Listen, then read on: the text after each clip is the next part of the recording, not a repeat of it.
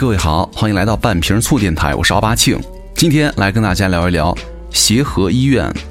现在啊，这个肺炎疫情呢，可能再一次让很多人认识了两个字的价值，叫协和。虽然面临着很多的物资匮乏啊，但是呢，武汉协和医院的很多医生和护士依然奋斗在抗病毒的前线。那之前有一套什么协和解决方案，以长途的形式呢，在网上流传了。方案把疫情的症状啊细化分为了不同的应对和用药的策略，可以给很多的医院呢医生去参考。比起直接让大家去喝什么莫名其妙的口服液，要显得科学太多了。所以说，咱们就今天来跟大家说一说哈，协和它到底有多牛哈？其实并不是所有名字带协和的就是真协和了。那么真协和到底有多厉害呢？可能很多外地人直到这一次疫情才知道武汉的协和有多厉害，但是对于武汉人来说呢，一首顺口溜早就深入人心了。还有一口气，赶紧送同济，同济救不活，赶紧去协和，协和有困难，必须找中南啊。武汉协和全称是华中科技大学同济医学院附属协和医院。那么在本次的疫情救治当中呢，和兄弟医院武汉同济全称为华中科技大学同济医学院附属同济医院，以强大的水准呢，受到了全国的瞩目。那武汉协和在二零一八年的复旦大学的管理研究所当中颁布的全国医院排行榜上是排第十二位，妥妥的顶级医院。而排名第一的呢，多年以来一直排名第一的，也一直就是那个真协和了，就是北京协和了哈。这个百强榜单当中呢，还有一所协和是排名九十二的福州协和。虽然看起来好像跟两位前两位协和大哥有点距离哈，但实际上能够进入百强榜已经是非常厉害了。更别说福州的协和已经是全福建的第一名了。知乎上曾经有一个问答是说北京协和医院有多牛的问题，集合了很多疑难杂症的这个得到救治的案例哈。比如说一位用户提到了自己的父亲呢，曾经在脑中长了一个鸡蛋大小的肿瘤，外面包裹着二十根血管和脑神经。辛苦的挂到了北京天坛医院最好的专家号呢，专家还是认为手术难度太大了，建议保守治疗。那随后呢，在协和两位七十多岁的老教授做了十三个小时的手术，在 ICU 躺了四十天之后呢，治好了。甚至协和的有一个医生哈，也分享了自己的一个扫地僧一样的同事，就是检验科的细菌室姓王的医生，他最擅长的就是检验细菌了。别的医生呢，苦思不得其解的怪病，在他的显微镜之下呢，总能够找到那个罕见却又治病的病菌。在这个医生的讲述当中啊，他之前接诊过了一个小伙子，双肺被细菌是啃食了将近三分之一了，CT 片子惨不忍睹，但是呢，依然是难以诊断出病因。最终呢，就是由王医生找到了这个罪魁祸首，就是他患了极为罕见的马尔尼菲蓝状菌。那最终呢，他治愈了这个患者。所以说哈，民间流传着阎王要你三更死，协和留你到五更的说法。那到一九一三年呢，全国一共有八所名字是协和的医学院哈，北京、武汉、福州就在其中了。北京协和是一九零六年六个教会当时在北京把有名的双旗杆医院啊，因为它当时门口杵着两根旗杆嘛，和其他几个医院联合起来组合而成。不过北京协和呢，真正的辉煌始于一九一五年，美国石油大王洛克菲勒创立的基金会决定买下协和，重建一所现代化的医院和医学院。那除了这个协和旧址被买下来的，还有隔壁的裕王府啊。而这座所建的医院呢，最后依然保留了原来的协和之名了。那这儿呢，说起来还有一彩蛋，是洛克菲勒基金会呢，在这前一年派出的这个考察团来到中国，想研究一下怎么着在中国花钱最有利于提高医学和公共的卫生情况。而有一个人呢，向考察团建议在北京建一所现代化的医院和医学院，所以说促成了协和一事儿。而这个人呢，就是最近的网红东北鼠疫的功臣，叫伍连德。武汉协和是由两个教会和两所医院合并而成。一八六六年，英国伦敦的汉口仁济医院；一八六四年，英国循道会的汉口普爱医院。一九二八年，一座新的医院建立起来了，名字叫做汉口协和医院。那福州协和呢，也是两所医院合并而成哈。一八六零年的美部会创办的叫圣教妇幼医院，一九零零年美医美教会呢成立的叫做马高爱医院，两个医院合并而成的哈。那这儿呢还有一个彩蛋，就是说当时啊八所协和当中有一所是华西协和大学医学院，是现在仅次于北京协和的全国第二强院，也就是说四川大学华西医院的前身了。只不过后来呢在改制当中没有保留这两个字哈。那协和是教会的联合，那在近代也就意味着两点：第一个就是不差钱了，联合起来有利于资金的集中。那教会啊、教徒捐款，乃至像洛克菲勒基金会这样的大金主，是协和医院一直不缺的。那在这动荡的近代呢，保证了协和医院的水准了。第二个就是不差人，三所协和医院都有自己的医学院，而建立起了非常严苛的人才培养方式。名医辈出的同时呢，医院也为医护人员提供了最好的后勤保障。那有了洛克菲勒基金会撑腰的北京协和呢，自然不必多说了。武汉和福州协和呢，也一直以来保持着有着来自教会啊和教徒的资助。所以说，这三所协和医院从民国的时候呢，就有了一流的设备了。一九二五年，当时的武汉协和医院的院长呢，季立生就在一封信当中提到，医院二十多年以来啊，每年都能够收到治疗的富人的捐款，那这笔钱呢，已经攒到可以建一座新的医院了。于是，在一九二八年，武汉协和新医院的投入使用，一九三一年就引进了当时并不常见的 X 光机。那从当时建筑的规划图上来看呢，武汉协和除了用于诊疗的医院区域之外呢，还有非常宽阔的地界承担其他的功能，比如说医生和护士、牧师的住宅啊，医师们专门的学校、厨房、洗衣房、教堂、车库，甚至还有两个网球场、一个足球场。福州协和医院呢，在一九三七年建成的新病房大楼也是非常的先进。X 光机、隔离病房都不在话下了，甚至还有全福建省第一部电梯。另外还配备了可以用来取暖消毒的蒸汽管道，也是当时南方唯一有取暖功能的建筑。那至于北京协和的设备有多好呢？先讲一个小细节哈，计算机巨头 IBM 公司和中国做的第一笔生意，就是1934年卖给了北京协和一台商用的处理机啊，可以说民国的北京协和呢就已经用上了电脑了。洛克菲勒基金会呢，在一九一七年开始重建北京协和的时候呢，在王府的外观底下用的都是最考究的西方设备，从病房、教室到实验室，甚至连水管、门锁和抽水马桶都是从美国运往北京的。一九三四年，洛克菲勒基金会呢给北京协和资助，年度预算大概是三百万银元，而排在第二位的呢是济南的齐鲁医学院，他们的预算只有三十万银元，差距可想而知。那有了充沛的资金保障，协和医院才能够保持高水准的医疗，还能够扶助贫苦的病人。武汉协和呢有免费给穷苦病人治疗的做法，有些无家可归的人呢还可以留在院里工作。一九三一年，武汉发生了洪灾，协和医院被淹了，还在江面上租船收治病人，并且呢在难民点呢设置医疗点，积极的参加救灾治病。北京协和在给病人建档案的时候啊，把病人分为 A、B、C、D 四个档位。其中 C 档是可以酌情减费用，而 D 档呢则是免费医疗。医院会调查病人的经济状况，并且给予帮助，甚至帮一些失业的病人来找工作。除了钱和设备，协和医院还有强大的软实力，就是医护人员们了。他们在医院里需要遵循严格的标准，经历了严苛的训练，同时呢也享有着优越和待遇以及后勤保障了。在民国的北京协和学医啊，需要接受全英文教学。在协和工作的医生呢，即使都是中国人，互相之间也习惯用英文来讨论病人的病情。这在中文医学学术语当中还不是很完善的情况之下呢，有利于诊治和研究的准确性。当然了，也显示出了协和医生的厉害。协和的名医更多，因此也要面对和大神们共事的压力。比如说，担任内科主任多年的名医张孝谦啊，对自己的手下年轻的医生呢，要求就是非常的严格。就拿写病历这事来说，院里传说哈，他在查房的时候看到写的不合格的病历，就会当众扔到地上。有一个刚刚毕业进入协和工作的大夫呢，因为在查房的时候呢，回答不出张孝谦的问题，被他喝令重新做一年的实习生。北京协和有坚持了多年的内科大查房的传统，以前是每个星期一次哈，每次参加的人呢都在一百人以上，而且呢来自各个科室，从主任到住院医生、实习医生，然后呢进修医生、高年级学生都参与讨论。查房的病例呢一般都是选出来的疑难杂症，多科会诊，老教授和青年的医生多发言，大家都从各自的角度呢给出一些自己的理解和诊断，甚至还会有交锋。那这个已经是延续了百年的传统了，让协和变成了疑难杂症的终结者。身为协和医院的医生呢，也一直都享有高地位和高待遇。北京协和在很长的一段时间当中啊，甚至到了建国初期，都是用美金折合人民币发薪水的。这在经济动荡的时候呢，可以说是让人眼红了。而且啊，协和医护人员的配偶和子女在院里看病都不用花钱，医院还为医护人员提供了极为强大的后勤医疗系统。衣服被褥的清洁、宿舍的打扫呢，都会有专门的人负责。医生专用的食堂，一直到半夜都会有热食提供。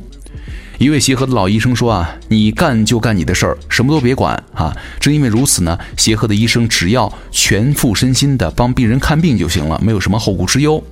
而这个武汉和福州协和的医生护士们，同样也有着宽敞的住宅和体育锻炼的场地，享受着难得的供暖。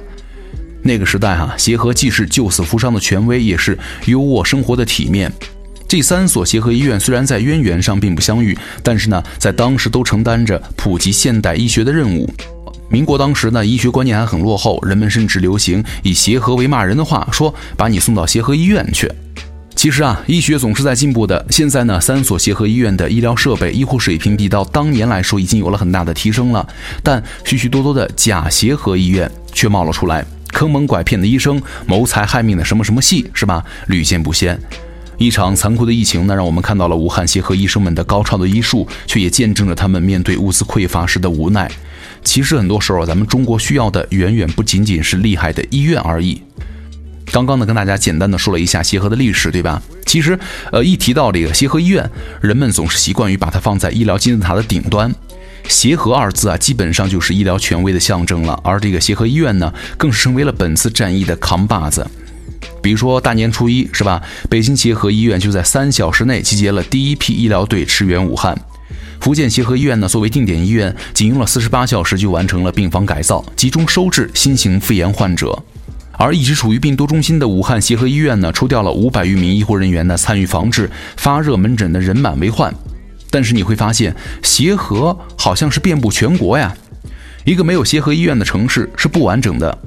比如说，我们在天眼查上搜索协和医院，居然有两千零三十八家。除了北京协和医院，还有抚顺协和、勉县协和、萧县协和、巨野协和。就不管你家在几线城市，不管有多偏，附近可能总会有一家协和医院在等着你。当然了，他们可能都是假的。这些医院并不是什么北京协和医院的分店，而是因为真正的协和医院除了北京协和，就只有华中科技大学刚刚我们提到的武汉协和和福建协和两个了啊。除了这三家呢，其他的协和医院的性质和全国各地泛滥的什么假报师傅糕点也都差不多了。那假协和是如何蹭热度的呢？协和并不是医院的专属哈，也更不是北京协和的专属。一些什么教育中心呢、房地产开发、旅行社都叫协和，所以说注册一家协和医院简直是易如反掌。省市县名加协和医院是最常规的操作，比如说海南协和医院、上海协和医院、芜湖协和医院、什么威县协和医院等等了。另外呢，还有什么什么协和医院有限公司、什么什么协和医院集团这样的名字，乍一听让人觉得嚯，好像挺正规，不由自主的想到了北京协和，对吧？那全国两千多家的协和医院，可能在你家门口就有一家。这些协和当中啊，有一些确实是正规医院，比如说秦皇岛协和医院，就是由秦皇岛市卫生局主管的，属于民办非企业单位。但是更多的只是医院借协和来进行自己的包装。这些医院呢，自称什么协和医院什么什么分院，或者是号称来自协和医疗集团，对外宣称是北京协和医院的连锁医院，跟北京协和医院呢是技术上的上下级关系。靠着傍大牌的本事呢，这些高仿的医院自己也建立到了一个庞大的民间协和系。而更为讽刺的是，上面提到的三家正规协和却从未标榜自己才是正牌。作为有声望的百年老院，这三家医院呢由不同的主体建立，只是名字恰好相同，本身并不存在什么从属关系了。如果再仔细看一下，你会发现这些假协和医院简直假的百花齐放，各有千秋啊。有的协和医院明明是两千年之后才成立的，非得在官网上吹嘘自己什么历史悠久、百年老院，还盗用北京协和的医院的宣传图。在网上你浏览这个医院的官网的时候呢，医生的水平一般都是我们最看重的，对吧？而北京协和医院呢，所有的医生信息都能够在官网上的医生介绍当中一栏看到，并且呢，按照科室划分的非常的明白，随便找一个医生点进去，都是什么博士生导师、国家课题负责人，获得了若干重量级奖项。你再看一下那些什么假的协和官网啊，广告满天飞，先不说了。坐诊的医生，要么是北京协和医院的退休医生，或者什么远程会诊专家，要么号称本院经常邀请北京协和医院的专家前来坐诊。其实啊，北京协和医院早就说了，早就声明了，从来没有自己医院的医生啊去别的协和去会诊坐诊的情况。去年呢，一度成为了网红爆款的，叫做什么协和维 E 乳，对吧？朴素的瓶身上印着中国医学科学院皮肤研究病中心所研制，一百毫升只要十几块钱，七天就卖了五十一万瓶。刚开始呢，大家都以为这是北京协和医院造福了老百姓的好产品，最后一查，其实呢是苏州一家叫协和的药厂生产的。北京协和医院呢还亲自澄清说，这东西跟我没关系啊。那至于效果呢？网友普遍表示太稀了，没什么用，感觉这玩意儿就是骗人的，纯属智商税。而且啊，还有各种打擦边球的行为呢，也不在少数。全国各地的很多医疗机构呢，争相推出了不少带有“协和”的字样药品，光“协和维 E 乳”就有五百多条的备案信息，十几个牌子，瓶子都长得差不多。你也一定看到过这样的宣传语哈，什么什么药品经过了协和专家多年的临床验证，北京协和医院专家参加了什么什么药品的临床鉴定会，入选了北京协和医院专家联名的推荐药品目录，是吧？定语剧场永远用协和来背书。曾经在电台打广告的什么协和糖康啊，协和汉龙降糖胶囊啊，就用这样的话术唬住了一波又一波的中老年人了。假协和呢，大多都是民营医院，能看病的主要集中在了妇科、男科、生殖科等有限的领域。有的呢，成立之初注册资金只有两三万块钱，都不够买一套医疗设备。可能名字可以瞒天过海，但是呢，治疗的效果不会骗人的。通过协和为自己镀金，骗取老百姓的信任，结果呢，吃相难看的假协和医院也不在少数。药方上做了点手脚，你就不知道要花多少钱。其中呢，吃相最难看的一类，当属于骗钱骗保的。重庆某打着协和名号的医院呢，为了招揽更多的病人来看病，擅自为建卡贫困户啊、因病致贫的人员提供优惠，导致药品的进货量、销售量和储存量呢，和医保的报销数量完全对不上号。这些医院呢，很多都是小病当大病治，只要吃药的病，他必须得让你住院。比如说，原来你吃两三种药就能好的，院方会给你开一堆有的没的。原本十几块的药呢，医院会加价到几十块钱卖给你。在很多这个黑心协和啊，你能够轻松的实现住院零门槛，还能够享受着感冒做 CT 的独家体验。那通过一系列的违规行为呢，很多这种医院，比如说骗取偏保基金，是吧？之前有一个患者哈，他是在四川某市的一个什么山寨协和医院做手术，医生告诉他不到半小时就能完成，价格呢不到三千块钱。但是，一躺在手术台上，医生就变了脸了。他说：“你光做这一项是不行的哈，这个价位你得做三次才能够完全康复。一个原计划半小时三千的手术费呢，最终花了一个半小时，花了一万一千九百五十块钱啊。”民间也流传着这样一种说法：如果普通的三甲说是大病，放在了协和呢就是小病；如果普通三甲说是绝症，送到协和呢还能抢救；如果说协和都没有救了，那你就回家吃点好吃的吧。正牌的协和医院的实力真的不需要浪费广告位去宣传了。比如说，武汉的这个协和医院去年就成功完成了亚洲首例最小婴儿的换心手术，成功给一名出生六十六天、体重三公斤的心脏病的婴儿呢移植了一枚男童的心脏，被称作是医学奇迹。福建医科大学的附属协和医院呢，曾在二零一三年为十七岁的少女实行了换脸手术，也是当时全国为数不多的敢给病人换脸的医院之一了。这个山寨协和的简历呢，看起来也不差，虽然不知道有什么成就，起码设备齐全呢。什么 CT、G1 多媒体彩超、全自动免疫化，什么发光仪、腹腔镜、宫腔镜、美国视频消除仪等等等等的。而且因为很多这个假的协和医院呢，一共可能就有两三个科室，实在是没有什么成就可讲。有就是很多这个假协和呢，干脆介绍自己有几个博士、几个硕士，对吧？所以说你多看两个小广告，你会发现哈，假协和医院的简介好像都是同一个模板。而真正的协和呢，从来没有必要自我吹嘘，会用数字说明一切。在复旦大学医院管理研究所发布的2018年度中国医院排行榜当中呢，北京协和医院位于榜首，这已经是北京协和医院连续十年拔得头筹了。更重要的是，北京协和医院的声誉呢，几乎一直都是第一，远超第二名十几分儿。很多假协和医院呢，等级都没有，更不要说什么荣誉了，对吧？能规矩看病，不被曝光就已经很不错了。二零一八年发布的第一批罕见病目录当中呢，收录了一百二十一种罕见病，具备诊疗能力的推荐医院和科室呢，几乎都有北京的协和医院。二零一七年，北京协和医院全年的门诊量三百七十万人次，住院人数是九点九万人次，手术量五点二万人次。虽然这几个数字呢都不是最高的，但是协和医院看重的永远都是质量。很多人说协和医院的挂号难，毕竟啊，真的协和放在全国当中也只有三家，难是应该的。当然了，也并不是所有的病啊都必须要去协和才能够治好，好医院还是有很多的哈。对待协和这俩字儿，崇拜可以，但是千万不要盲目。一旦误入了无良的假协和，相当于主动的送人头了。毕竟假的协和和真的比起来，差距可真的不是名字那么简单了。再强调一下哈，咱们中国的协和医院呢，仅此三家：北京协和、华中科技大学同济医学院、武汉协和医院以及福建医科大学附属协和医院，别无分店了。所以说那些费劲儿找广告位的假协和呀，真的可以洗洗睡了。